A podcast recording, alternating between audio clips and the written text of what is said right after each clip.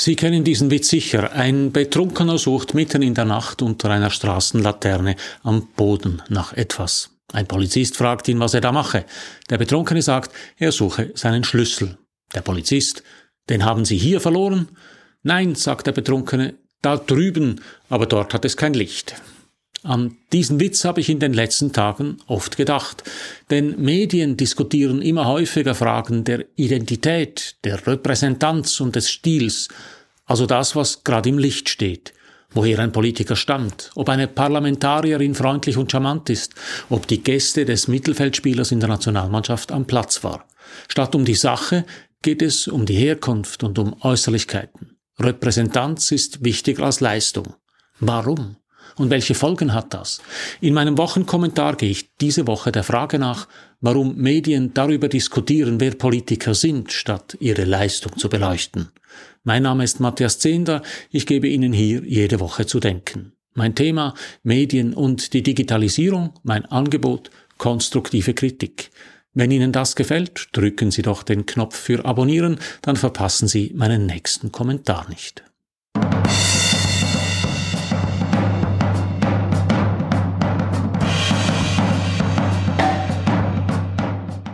Eigentlich ist es absurd. In Zeiten, die schon lange nicht mehr so schwierig waren, steht eine Wahl in die Landesregierung an und die Medien diskutieren darüber, wie viel Charme die Kandidatinnen haben.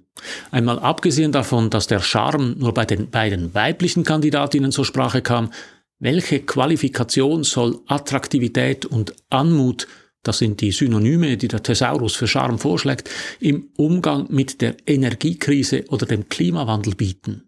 Die Bevölkerung hat bei der Wahl zwar nichts zu sagen, umso intensiver schreiben und reden die Medien vor der Wahl über die Kandidatinnen und Kandidaten. Dieser Prozess ist durchaus wichtig.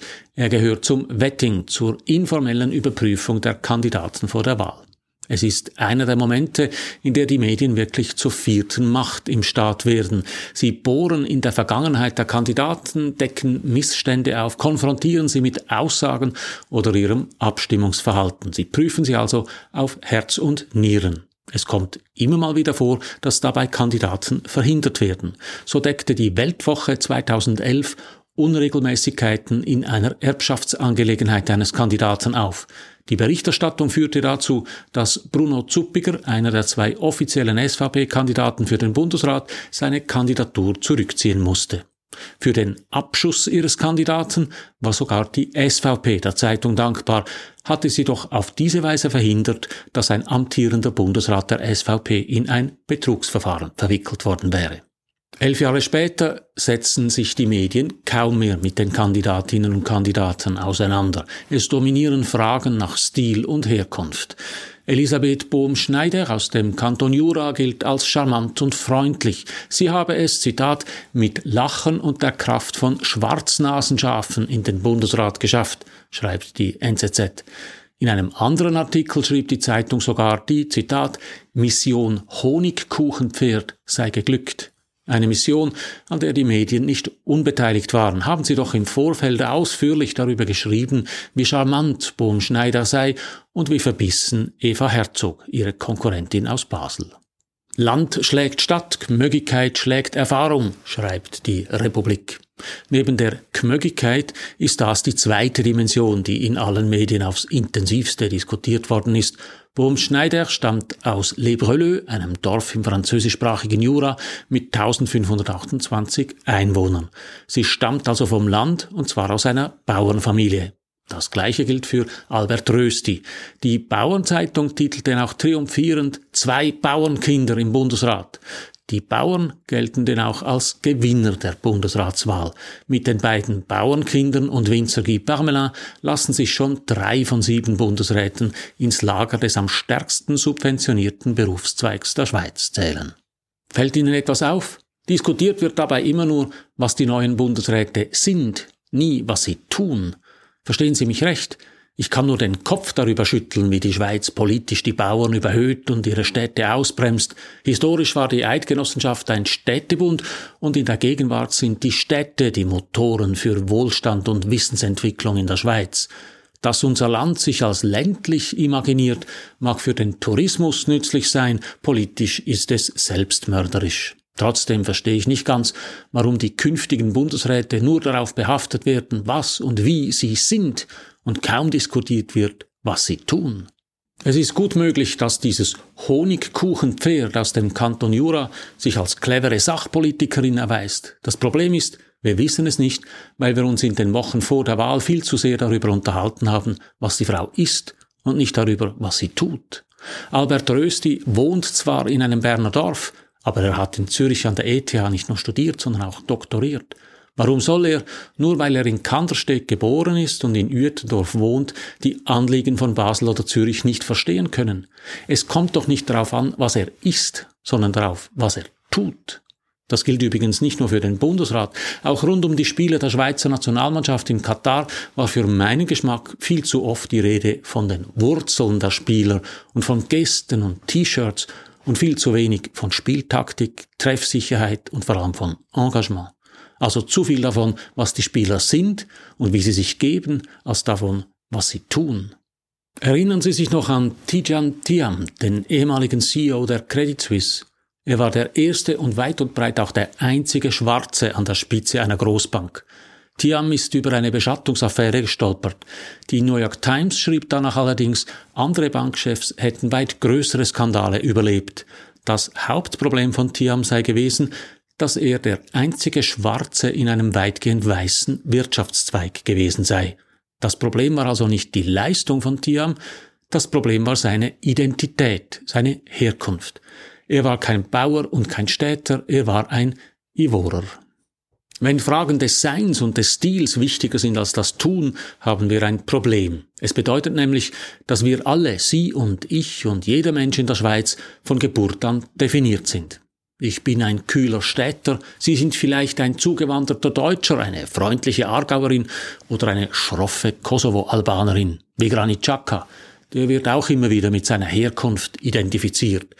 Er kann noch so lange für die Schweizer Fußballnationalmannschaft spielen, er bleibt der Granit aus dem Kosovo. So wie Elisabeth Bohm-Schneider, die Frau aus dem Dorf im Jura bleiben wird. Nun ist die Herkunft selbstverständlich Teil der Geschichte jedes Menschen. Aber das heißt doch nicht, dass wir die Menschen darauf reduzieren müssen. Als ich in Basel die Chefredaktion einer Tageszeitung übernahm, wurde ich gefragt, ob ich wirklich dazu in der Lage sei, in Basel eine Zeitung zu leiten, schließlich sei ich ja nicht in Basel geboren. Ich wohnte damals schon über 20 Jahre in der Stadt, aber ich bin in der Tat nicht da geboren. Aber das heißt ja nicht, dass ich in der Zeit nicht ein paar Dinge über Basel hätte lernen können, so wie Granit Xhaka und Tijan Tiam über die Schweiz oder Bum Schneider über Städte wie Neuenburg, wo sie studiert hat. Und warum reduzieren wir Menschen immer wieder auf ihre Herkunft, darauf, dass sie Städter, Bauern und Frauen, Ivorer, Albaner oder Zürcher sind? Die Antwort ist simpel, weil es einfacher ist. Es ist wesentlich einfacher, Eva Herzog als unfreundliche Baslerin und Elisabeth Baum-Schneider als kmögige Jurasserin zu etikettieren, als zu untersuchen, was sie bisher geleistet haben und vor allem, welche Haltungen sie zu aktuellen Problemen einnehmen. Dazu wäre eine vertiefte Analyse nötig und dafür haben viele Medien weder die Zeit noch die Fachleute. Wie der Betrunkene suchen sie deshalb lieber unter der Straßenlaterne. Dazu kommt, Analysen klicken schlecht im Internet. Im Gegensatz zur Honigkuchen-Pferdschlagzeile der NZZ oder dem gefühligen Gejammer über fehlende Städter im Bundesrat. Das ist wohl auch der tiefer liegende Grund für das Herumreiten auf Identität und Herkunft. Letztlich sind das emotionale Dimensionen. Die Leistungen der Vergangenheit und Lösungsansätze für die Zukunft setzen rationale Analysen voraus. Identität, Herkunft, Freundlichkeit, eine Gäste beim Fußballspiel, eine Schnute in der Wandelhalle, das lässt sich in Bildern transportieren. Es spricht Gefühle an, es bietet Aufreger und Konfliktpotenzial. Es ist mit anderen Worten viel aufmerksamkeitsträchtiger als die sachliche Politanalyse. Die Art und Weise, wie Medien heute funktionieren, sind deshalb der tiefere Grund dafür, warum Schwarznasenschafe die Bundesratswahl entschieden haben. Das und taktische Machtspiele im Parlament. Aber um die zu durchschauen, müssten sie sich schon mit einer sachlichen Analyse herumplagen. Wir tun gut daran, wenn wir uns dagegen stemmen, dass Identität und Repräsentanz zu den wichtigsten Dimensionen unserer Gesellschaft werden. Auch wenn Frauen und Städter das nicht gerne hören, am Ende des Tages ist es egal, wer die sieben im Bundesrat sind. Es kommt darauf an, was sie tun. Repräsentanz ist keine Funktion in der Exekutive. Es ist lediglich beruhigend für die Bevölkerung, wenn sie sich in den sieben Bundesräten wiedererkennt. Repräsentanz dient also bloß der Akzeptanz des Gremiums. Das gilt nicht nur für den Bundesrat, es gilt auch für das Management von Firmen, für Verwaltungsräte, für Gremien aller Art und für die Fußballnationalmannschaft. Es mag ja nett sein, wenn da noch ein paar charmante Männer mit Schweizer Stammbäumen mitspielen. Am Ende des Tages kommt es aber darauf an, dass die Jungs mehr Tore schießen und weniger kassieren. Ganz egal, wer da auf dem Platz steht und ob er lächelt. Das gilt für die Nazi und für den Bundesrat, für Regierungen, für Universitäten und für Firmen. Wir sollten wieder mehr auf die Tore schauen als darauf, wer auf dem Platz steht. Oder was meinen Sie? So viel für heute. Drücken Sie doch noch schnell den Abonnieren und den Gefällt mir Knopf, dann hören wir uns in einer Woche wieder. Alles Gute.